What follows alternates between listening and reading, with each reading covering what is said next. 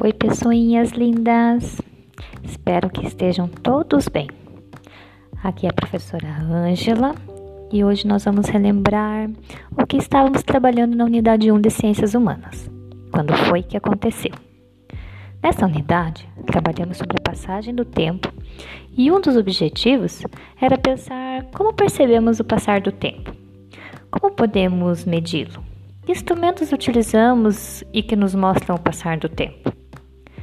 Em sala de aula, nós fizemos até uma linha do tempo para descrever as coisas que acontecem na nossa vida. Lembram? Pois são através dessas lembranças que percebemos o tempo passar. Pesquisamos diferentes tipos de calendários, vimos como era a marcação do tempo para os indígenas, pois naquela época não existia calendário como é hoje.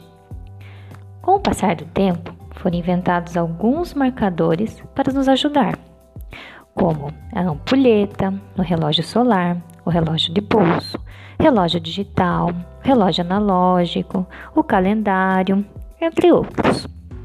Para facilitar a contagem do tempo, além das horas, minutos e segundos, meses, anos, podemos contar o tempo em décadas, que equivale a 10 anos, século 100 anos, milênio, mil anos, e existem outros também, como biênio, dois anos, triênio, três anos, quinquênio, cinco anos, e etc. A contagem do tempo também nos ajuda a compreender a história do mundo e do nosso país. Conhecendo a história da cultura a que você pertence e na história do seu país, você estará conhecendo também a sua própria história e construindo a sua identidade. Cada cidade tem a sua história, e algumas construções antigas nos ajudam a compreender o seu passado. São os monumentos históricos. Em sala, pesquisamos alguns desses monumentos para conhecimento.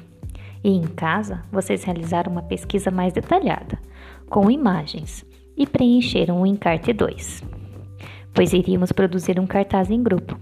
Porém, não foi possível, devido a esse momento em que estamos passando, pois na mesma semana iniciou a quarentena. Essa foi a retomada do que fizemos em sala desta unidade. Até a próxima. Beijinhos cheios de saudades para vocês.